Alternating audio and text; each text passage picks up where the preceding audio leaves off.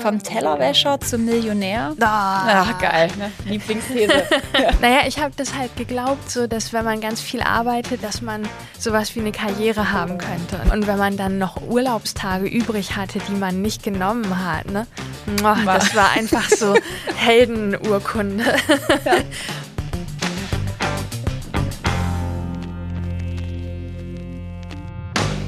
Hi, Helene. Hallo. Voll cool, dass wir hier mal zusammenkommen, heute in Bonn. Und äh, wir haben Gelegenheit, zusammen zu reden für alle, die mich nicht kennen da draußen. Ich bin Susanne Fiedler, ich bin Professorin für Verhaltenswissenschaften an der Wirtschaftsuniversität in Wien und hier im Max-Planck-Institut für Gemeinschafts- oder Forschung an Gemeinschaftsgütern äh, Forschungsgruppenleiterin. Und ich interessiere mich vor allem für Entscheidungen. Ja, Entscheidungen von Menschen in ökonomischen, moralischen, sozialen Situationen und was die so ticken lässt, warum sich Leute wohlfühlen in bestimmten Situationen, was äh, Lebenszufriedenheit angeht, aber auch, was man so für Fehler, Entscheidungsfehler vielleicht macht, wenn man unter Druck ist. Und in einem Kontext gucke ich mir das ganz besonders gerne gerade an. Das ist im Kontext von einem großen Pilotprojekt zum Thema Grundeinkommen wo wir uns anschauen, ob die Auszahlung von einem Grundeinkommen Auswirkungen auf das Leben von den Gewinnerinnen dieses Grundeinkommens hat. Und äh, wir beide haben uns hier zusammengetan heute, um ein bisschen zu quatschen über ganz verschiedene Themen. Ja, ich freue mich auch sehr, dass das geklappt hat. Ich bin Helene Bockhorst, ich bin Comedian, äh, habe in dem Sinne keine nennenswerten Qualifikationen zu dem Thema, ähm, außer dass ich halt schon mal selber wenig Geld hatte und weiß, wie das ist. Und dann hatte ich mal sowas wie ein Jahr lang viel Geld und dann hatte ich Schulden und kann anscheinend nicht gut mit Geld umgehen. ja, und mich interessiert ähm, Armut, mich interessiert Gerechtigkeit. Ich bin auch sehr für bedingungsloses Grundeinkommen. Ähm, tatsächlich habe ich zu viel eine Meinung, aber wenig Ahnung und deswegen freue ich mich auch, dass hier heute jemand mit Ahnung dabei ist. Ja, wir hatten ja schon mal Gelegenheit, zusammen zu reden. Das, so kommen wir eigentlich hierher. Ne? Wir haben ja schon mal äh, in einer Fernsehshow zusammengesessen und dann dachten wir danach, wäre eigentlich cool gewesen, wenn wir noch mehr reden könnten. Ja, Also- wäre auch cool gewesen, wenn wir da hätten ausreden können, haben wir gedacht. Deswegen wollten wir uns nochmal ohne andere Leute treffen. Ja, das heißt, wir werden jetzt äh, ein bisschen Gelegenheit haben, zusammen zu sprechen. Und damit wir ähm, auch ein bisschen überrascht werden von dem, was so erzählt wird, äh, wurden uns ein paar nette Karten zurechtgelegt, die uns so ein bisschen durch unser Gespräch führen, in dem da Fragen, glaube ich, auf uns warten, die wir vielleicht dann gemeinsam bereden können. Bin mir nicht ganz sicher, ob ich mir traue, die erste Karte umzudrehen. Soll ich machen? Ja. Okay. Der Mensch ist von Natur aus faul, steht hier. Steile These. Ja, äh, in der Tat sehr steil. Da muss ich sagen, also als Psychologin, ähm, also ich bin immer wieder überrascht, was sich meine Kollegen so an Forschungen überlegen. Und äh, eine Sache, die genau diese Frage angeht, ist ja, was sind Leute eigentlich bereit dafür zu zahlen, dass sie nicht faul sein müssen? Und es ist Wahnsinn. Also in diesen Experimenten, die ein paar Kollegen von mir aus den USA letztens gemacht haben, da konnten, hatten die Leute also die Wahl, nichts zu tun oder sie konnten sich ultra schreckliche Bilder anschauen. Ekelhaftes, ekelhaftestes Zeug. Was waren das für Sachen? Also wirklich äh, dreckige Toiletten, ja, ähm, Zahn-OPs, also wirklich Sachen, wo man so normalerweise weggucken möchte. Also sowas, was man halt heutzutage auf die Zigarettenpackungen drauf macht. Ja. Okay. Und äh, die Leute waren bereit dafür zu zahlen, dass sie lieber das machen, anstatt da zu sitzen, nichts machen zu müssen. Abgefahren. Abgefahren, ne? Noch geiler, sie sind auch bereit dafür zu zahlen, sich lieber Elektroschocks zu geben. Als Das habe ich mal machen. gelesen. Wenn man die irgendwie alleine in einem Raum lässt, Ja. ehe die gar nichts spüren, Ja. geben die sich Elektroschocks. Aber ich weiß nicht, ob das stimmt, ne? Aber ich habe gelesen, dass das Männer schneller anfangen als Frauen. Also Frauen chillen dann noch so eine Weile, während Männer schon so sind, okay, ich brauche einen Elektroschock. Ja, und das finde ich ganz schön verrückt. Also nicht das aushalten zu müssen, Mhm. Langeweile und äh, sich irgendwie ja, dadurch ja auch einfach selbst erleben zu müssen. Mhm. Ja, dass es diese Ablenkung braucht. Und Tätigkeit ist ja häufig Ablenkung. Also für mich ist mein Job natürlich vor allem Entertainment. Ja, und das ist, stimmt sicher nicht für jeden Job in demselben Ausmaß. Aber ganz viel davon ist ja irgendwie soziale Interaktion mit Leuten, sich mit dem Kollegen auszutauschen, sich auch aufzuregen natürlich mhm. über den. Aber das füllt meinen Tag mit irgendwas, was erlebt wurde, mit was ich heimgehe, was ich erzählen kann. Ein Tag des äh, Nichtstuns und vor allem faul sein.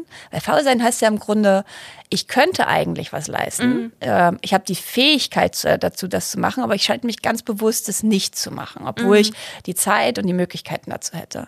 Und ich finde eigentlich bei uns wird ganz häufig irgendwie das alles total durchmischt, weil man sagt zu Leuten, dass sie faul sind, obwohl sie vielleicht das gar nicht machen könnten, ja. ne? weil sie gar nicht die Fähigkeiten hätten oder die Möglichkeiten und Ressourcen und so.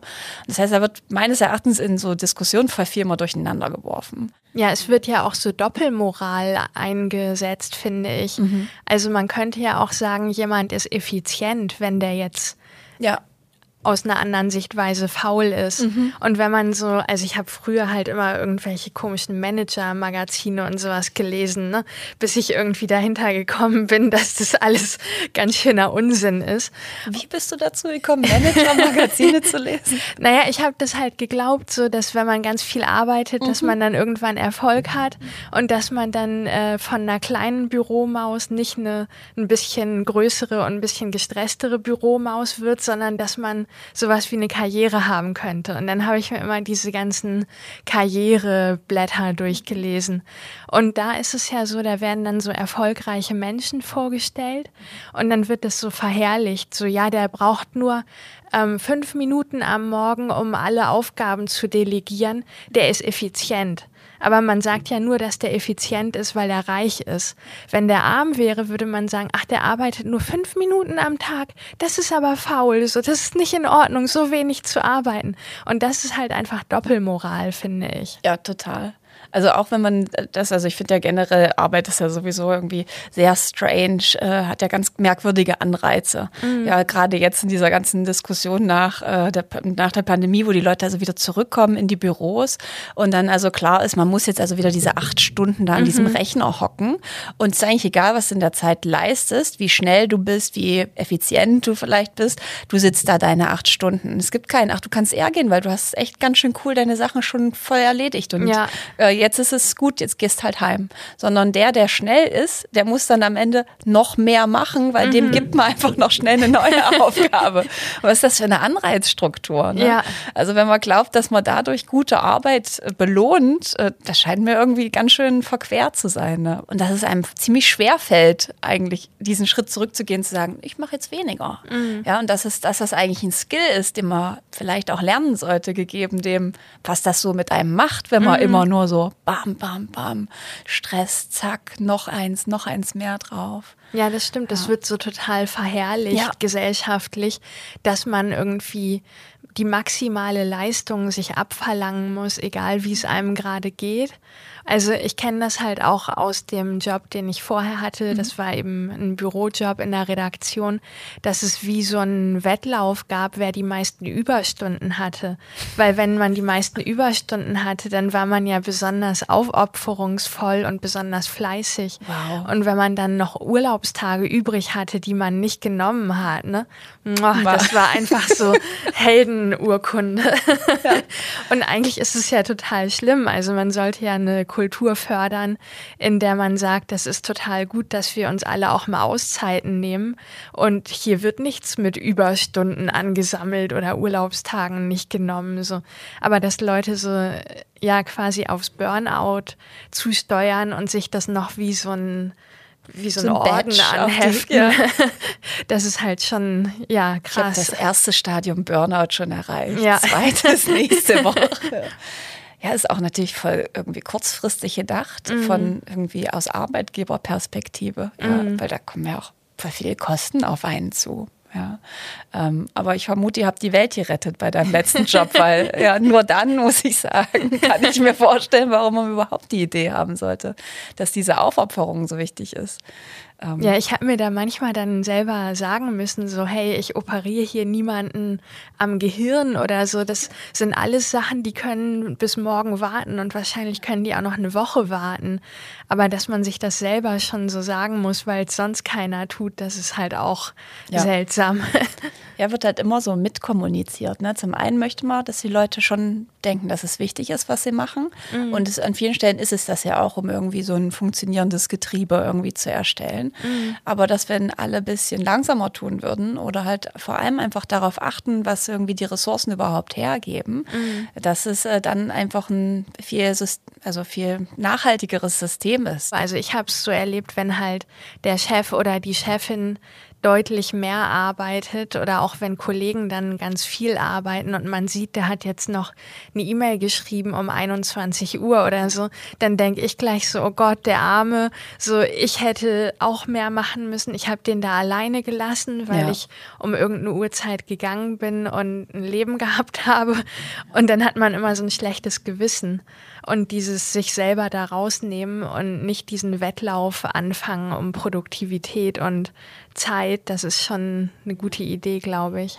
Dann äh, werde ich jetzt mal Vorbild sein und äh, wir machen unsere Arbeit. Ich nehme mal die nächste Karte. Ich bin gespannt. Vom Tellerwäscher zum Millionär. Wer sich nur genug anstrengt, muss nicht in Armut leben. Ah, ah geil, ne? Lieblingsthese. so, das finde ich halt ganz schrecklich, wenn Leute das sagen. Brr, das ja. schüttelt mich richtig. Also, ich frage mich immer, so wer, wer hat damit angefangen mhm. und warum wird das immer noch gesagt? Mhm. Und die Antwort ist ja, weil es vielen Leuten nützt, denke ich mal. Also so zu tun, als würde soziale Mobilität nach oben in einem nennenswerten Umfang möglich sein und als wäre das durch Arbeit zu erreichen, das ist halt schon, also möchte ich schon wissen, was derjenige halt genommen hat. Eine schöne hat. Karotte, die man irgendwo hinhalten kann. Genau, ja. weil ich finde, also es gibt ja einfach Berufe, egal wie viel diese Leute arbeiten, die werden nicht reich und das ist ja total bitter. Und ich glaube, deswegen wollen die das dann auch nicht wahrhaben. Also diese Lüge wird ja nicht nur von oben propagiert, sondern auch von Leuten, die ja in Armut leben und die sich wahrscheinlich nicht eingestehen wollen, dass das auch so bleibt mit einer hohen Wahrscheinlichkeit. Das finde ich tatsächlich relativ, also ich habe letztens irgendwo äh, gelesen, dass im Vergleich zu anderen Ländern in Europa äh, die Deutschen mit ihren sehr niedrigen Gehältern, also Menschen mit eher geringem Einkommen, dass sie das für fair halten. Mhm. Und dass derselbe, ähm, dieselbe Friseurin oder äh, der, derselbe Bäcker in Frankreich das als ungerecht erlebt, mhm. ja, dass, äh, dass sie halt so niedrig ist. Das heißt natürlich nicht, dass jeder das gut findet in Deutschland, mhm. aber im Schnitt.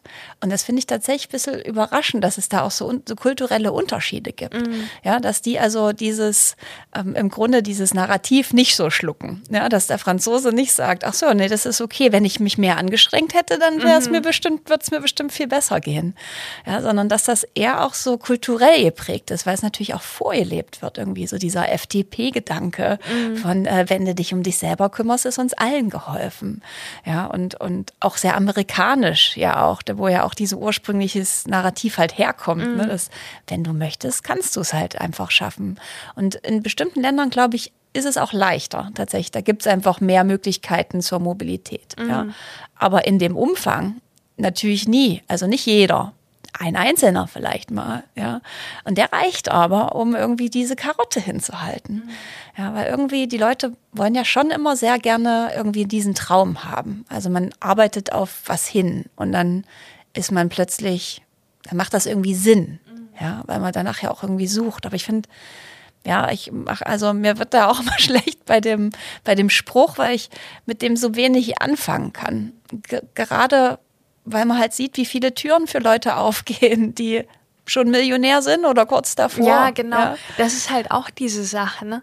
Dann gibt's immer diese Geschichten von diesen Selfmade-Männern und oh, der hat schon mit zwölf in der Garage von seinen Eltern, hat der da eine Firma gegründet und hat irgendwie Sachen programmiert und heute ist der reich. Ja, ähm, was mir halt auffällt an der Geschichte ist, seine Eltern hatten eine Garage, Garage. weißt ja. du? Du musst auch erstmal Eltern haben, die eine Garage haben und dir einen Computer kaufen laufen und so.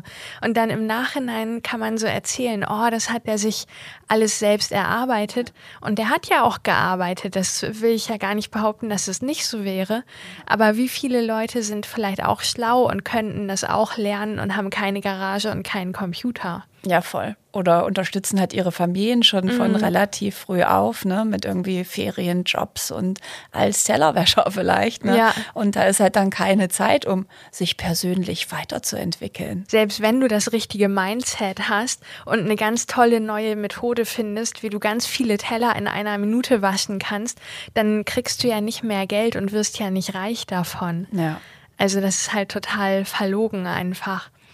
Ja, und ich frage mich, also warum wir da so dran festhalten. Ne? Also ich verstehe, warum halt Leute, wie du gesagt hast, ne, es gibt ganz viele, die da ein großes Interesse dran haben, weil so funktioniert ist das System geschmiert.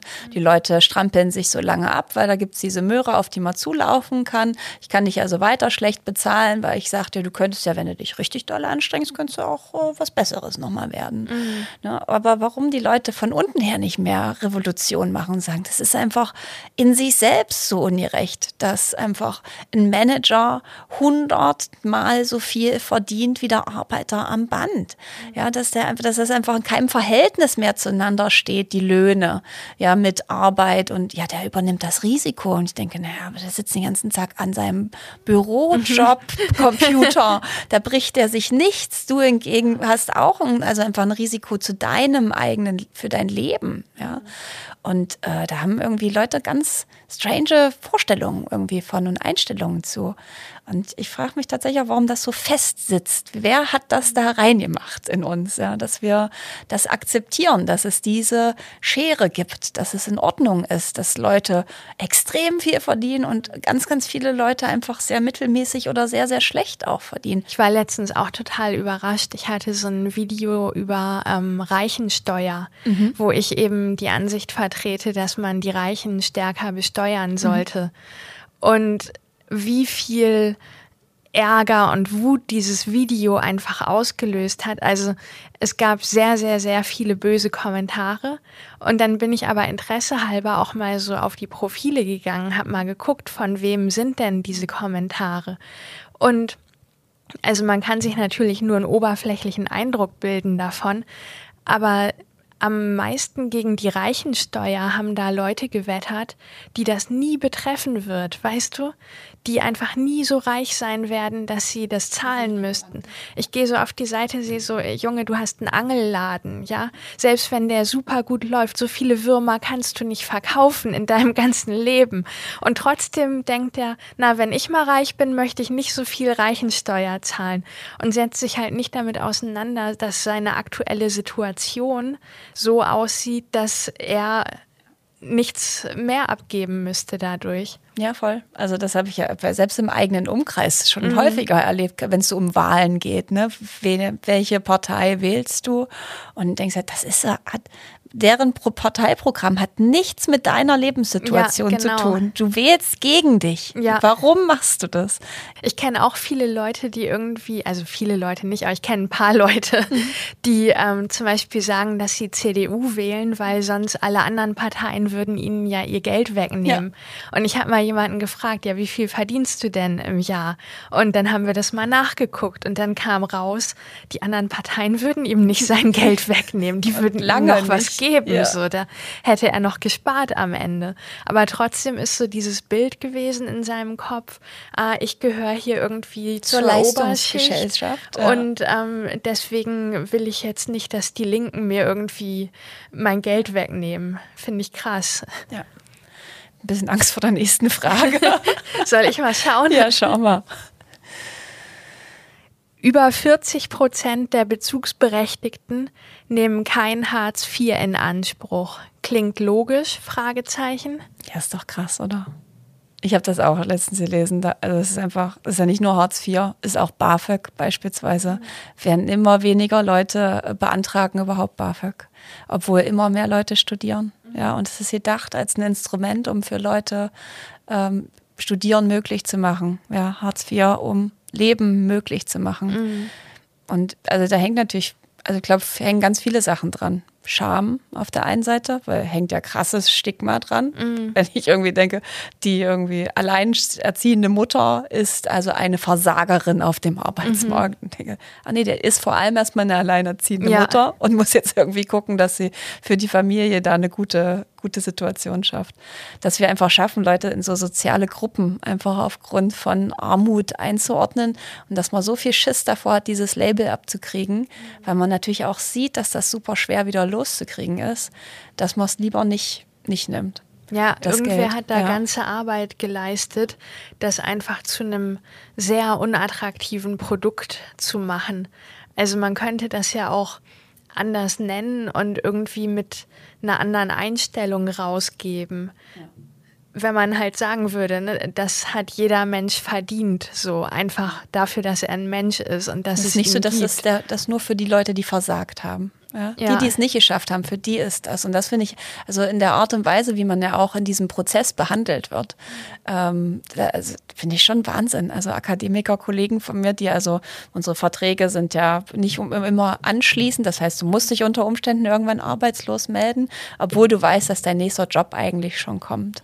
Und dann wirklich finden so absurde Gespräche mit den ähm, Arbeitsvermittlern statt, wo man also erstmal, du musst dich da melden zum bestimmten Tag. Ja, und dann sitzt du also dort und dann kommst du rein und dann sitzt dir der Arbeitsvermittler gegenüber und hinter dem steht da so ein großes Poster, auf dem steht äh, Because I said so. Ja, wo du schon weißt, so, okay, das wird jetzt echt ein sehr angenehmes Gespräch. Und dann mhm. sagt er, okay, was haben Sie für eine Qualifizierung? Und dann sagt der Kollege, ja, ich habe Promotion gemacht. Okay, dann gucken wir jetzt hier mal bei Promotion Jobs. Ah. Ja, okay. Oh, wie schrecklich. Ja, und dann sagt er, nee, ich habe, ich habe schon einen Job. Ja, aber wir können jetzt mal schauen hier. Ach so, promoviert haben Sie. Na, dann gucken wir jetzt einfach mal den akademischen Markt durch durch, Chemie, nein, ich bin, äh, bin VWLer. Ja, aber hier gibt es auch noch was irgendwie im Bereich Biologie und denkst halt, okay, es ist also kein sinnvolles Gespräch im Grunde, aber es ist total erniedrigend. Im Grunde wird da also jemand ne, in eine Situation gebracht, in der er sich nackig machen muss. Warum bist du eigentlich hier? Was willst du von mir? Und wenn ich dir jetzt sage, was du machen sollst, dann machst du es gefälligst, ne? weil ansonsten ist nämlich von uns keine Leistung zu erwarten. Mhm. Ja, oder wir nehmen dir sogar was weg und du kriegst eine Strafe. Und es ist halt auch so ein total krass, finde ich, undurchsichtiger Prozess. So, und wenn ich also nicht genau weiß, was da jetzt kommt und ich kriege auch noch dieses eklige Label aufgedrückt, ja. dass ich dann versuche, irgendwie selber das hinzukriegen. Und selber hinkriegen heißt ja unter Umständen einfach wirklich keine Wohnung mehr haben. Mhm. Ja, mich völlig abhängig zu machen von vielleicht einem nicht so netten Partner. Mhm. Ja, ähm, also da sind ja ganz viele Situationen, die wirklich dramatisch dann daraus ergeben, sich ergeben. Finde ich, ich finde das krass, wahnsinnig traurig und äh, einfach sieht für mich aus wie ein völlig absolut gescheitertes Instrument. Ja, total. Und es gibt ja immer diesen Mythos von wegen, oh, es ruhen sich so viele Leute auf Hartz IV aus und so.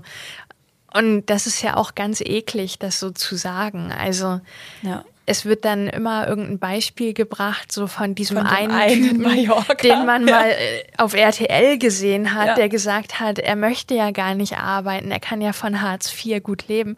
Und es gibt diesen einen Typen, aber das bildet ja überhaupt nicht die Realität der meisten Leute ab. Ja. Aber der funktioniert dann natürlich total gut für dieses Stereotyp. Ja. Ne? Und dann kann man sich dahinter gut verstecken. Ja, ja da haben alle großes Glück, dass es den, den gibt und dass der das ja. mal gesagt hat. So. Ja, Wer hätte sich sonst geopfert? Am Ende hätte man irgendeinen so Schauspieler anheuern müssen, der Stimmt. die ganze Zeit erzählt, wie toll es ist, Hartz IV zu bekommen. Vielleicht gehört der einfach zur Bundesregierungsplakatkampagne. Äh, ne? Aber also besser hätte man es nicht machen können. Ja, noch ein besseren Dienst hätte man nicht leisten können.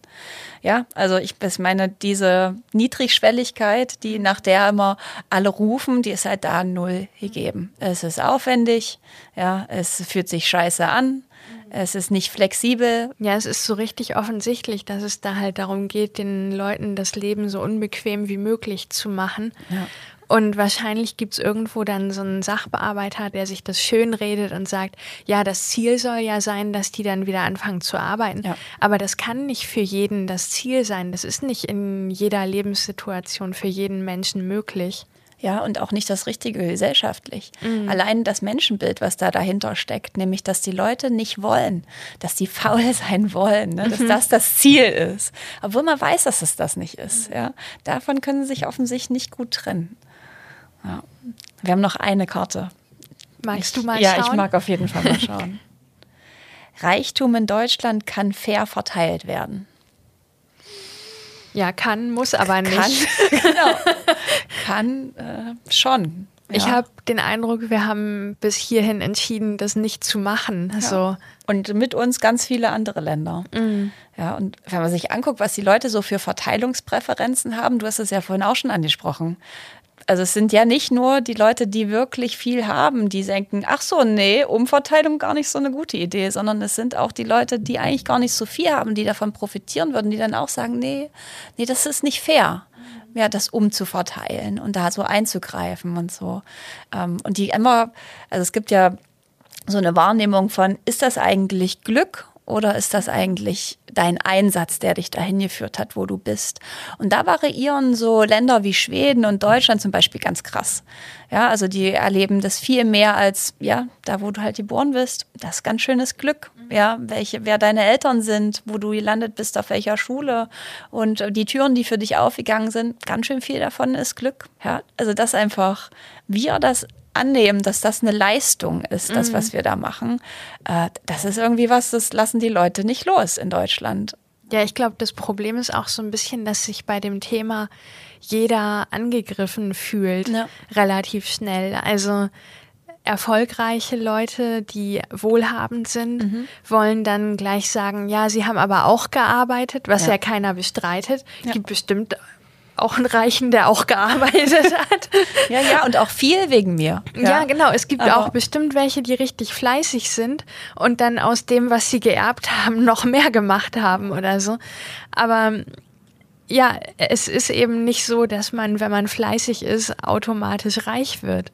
Und gleichzeitig fühlen sich dann Leute, denen es nicht so gut geht, angegriffen bei dem Thema, weil sie eben sagen wollen, völlig zu Recht, dass sie halt nicht faul sind, dass sie sich auch Mühe geben und dass es aber Situationen gibt, aus denen man nicht rauskommt. Also ein Krankenpfleger, wenn der sich ganz doll anstrengt, der wird trotzdem nicht reich davon. So, der kann immer einen einen Patienten zurzeit handeln und nicht ja. mehr. Ja, da irgendwie mehr Bewusstsein zu schaffen, dass das einfach eine Ungerechtigkeit ist, die man vermeiden kann als Gesellschaft. Ja, weil es jedem zusteht, ein gutes Leben zu führen. Und das finde ich schon, also da könnte man mehr tun als Staat, sowohl in der Bildung als auch dann später mal in Form von Kampagnen. Vielleicht können wir das Alternativmodell zum Mallorca-Klaus, der in der sozialen Hängematte sich ausruht, äh, tatsächlich mal ins, ins Fernsehen bringen und den Leuten klarer zu machen, das muss man nicht einfach so akzeptieren. Mhm. Ja, da geht mehr. Ja, ich frage mich halt ja. oft, also ich glaube, ich bin da auch einfach sehr äh, beschränkt in meinem Denken. Aber ich frage mich oft, wie kann eine Alternative aussehen? So, mhm. wie kann man alles fair verteilen? Also meine Idee ist halt, ich würde den reichen Leuten ähm, sehr viel wegnehmen. Ja. Ich denke, da wird es eine gewisse Lobbygruppe geben, die das so uncool findet. Ja. Aber die sind ja weniger als wir, oder? Die also sind viel weniger als wir, aber die haben natürlich viel mehr Lobbyisten, die tatsächlich politische Einflussnahme machen. Ja, weil man kann sich natürlich mit Geld, obwohl du nur eine Person bist, 30 Leute kaufen, die sich für dich in die Schlange stellen und sagen, das ist jetzt aber ungerecht, das können wir so nicht machen. Ja, also eine Besteuerung der Automobilindustrie, mh, hm, also wirklich. Ja, und das finde ich halt, und derjenigen, den es betrifft, der hat gar keine Zeit, sich in die Schlange zu stellen und zu sagen, ach so, übrigens denkt er auch mal an mich. Ja, es ist schon, also da ist im System ist was ungerecht. Ja, und wie können wir diese Lobbyisten umdrehen, frage ich mich. Also das müsste ja eigentlich dann die Aufgabe sein, oder? Auch ein Stück weit eine staatliche, finde ich halt mhm. halt auch, ne? Weil also diese, dieser Gedanke von jeder kümmert sich um, um sich selbst funktioniert halt nur, wenn jeder dieselben Möglichkeiten hat. Mhm. Und so ist es halt nicht. Ja. Und das heißt, es braucht diese Form von Unterstützung. Ich denke, an einigen Stellen ist unser Sozialsystem so gedacht. Aber also mit 40 Prozent zeigt es recht eindeutig, dass es hier scheitert ist in dieser Form. Ja, und ich meine, wir machen jetzt dieses Experiment. Schauen wir mal, was das bringt, ein Grundeinkommen an Leute zu verteilen, ob wir da mit weniger Stigma arbeiten, mit mehr Freiheit, weil das wäre natürlich schon eine Idee von im, im Grunde für alle, zumindest am Anfang des Monats, es irgendwie gleich zu machen. Ja, und dann halt am Ende des Monats für die Leute, die mehr verdienen und die äh, entsprechend besteuert werden können, halt auch wieder die Kosten abzuziehen. Mhm. Ja. Aber beim Grundeinkommen, ähm, da ist die Idee, dass die Leute eben nicht zehn Formulare ausfüllen müssen, oder? Sondern genau. dass ihnen das einfach zusteht. Ja, Kindern, Erwachsenen, alle haben also ein Anrecht mhm. darauf, mhm. Grundsicherung zu erhalten. Und ähm, ja, und dann wollen wir schauen, wie das im Grunde die Veränderung im Leben, aber natürlich auch in den einzelnen sagen wir, Wohlbefinden, psychische Gesundheitsaspekten, mhm. äh, was da sich unter Umständen ändert. Ja, ich könnte mir ja vorstellen, dass man da am Ende jetzt mal hart gesagt noch Geld spart, weil es den Leuten halt besser geht und dann weniger Kosten verursacht werden. Also selbst wenn man da mit so einer rein wirtschaftlichen Logik rangeht, würde ich jetzt glauben, dass sich das am Ende noch lohnt, immer abgesehen davon, dass es halt moralisch gesehen aus meiner Sicht das Richtige ist. Ja, voll. Also ich hätte auch so eine Vermutung. Ich bin gespannt, was die Zahlen am Ende mal sagen werden. Ja, und halt dafür ist ja die Wissenschaft irgendwie da, um es mal zu untersuchen, weil am Ende unterhalten wir uns sonst immer nur so über, ach ja, was wäre denn schön? Ach nee, die würden dann alle nicht mehr mhm. arbeiten und dann zieht der Nächste irgendein Stereotyp aus der Tasche. Und wir sehen wir ja schon bei den Leuten, die Hartz IV kriegen, die machen ja auch alle nichts. Mhm. Ja, und dann denkst du halt so, ja, okay, das bringt einfach diese Debatte, die führt nirgendwo hin, die ist überhaupt nicht datengetrieben. Man weiß eigentlich nichts, aber du hast eine ganz schön harte Meinung dafür, dass du nichts weißt. Ja, ja deswegen finde ich das sehr spannend. Also ja. mal also, sehen, ob sich Ich verspreche keine bestätigt. Ergebnisse, aber ich verspreche, wir werden was analysieren. Mhm. Ja, und äh, vielleicht können wir uns dann nochmal zusammenhocken und ja, ich erzähle dir ein bisschen was. Jetzt haben wir alle Fragen tatsächlich durch. Ähm ja, und ich habe viel gelernt. Unter anderem, dass die Welt furchtbar ist in vielerlei Hinsicht, was ich äh, schon befürchtet hatte. Aber jetzt habe ich auch noch Gewissheit. Ähm, trotzdem freue ich mich auch auf die nächste Folge mit dir. Ja, es wird auf jeden Fall voll spannend. Es war für mich voll spannend, äh, viel zu hören und äh, freue mich tatsächlich, dass wir uns beim nächsten Thema, ich bin gespannt auf die Fragen, vielleicht wieder was gemeinsam zusammen basteln. Ja, ja bis bald. Bis dann.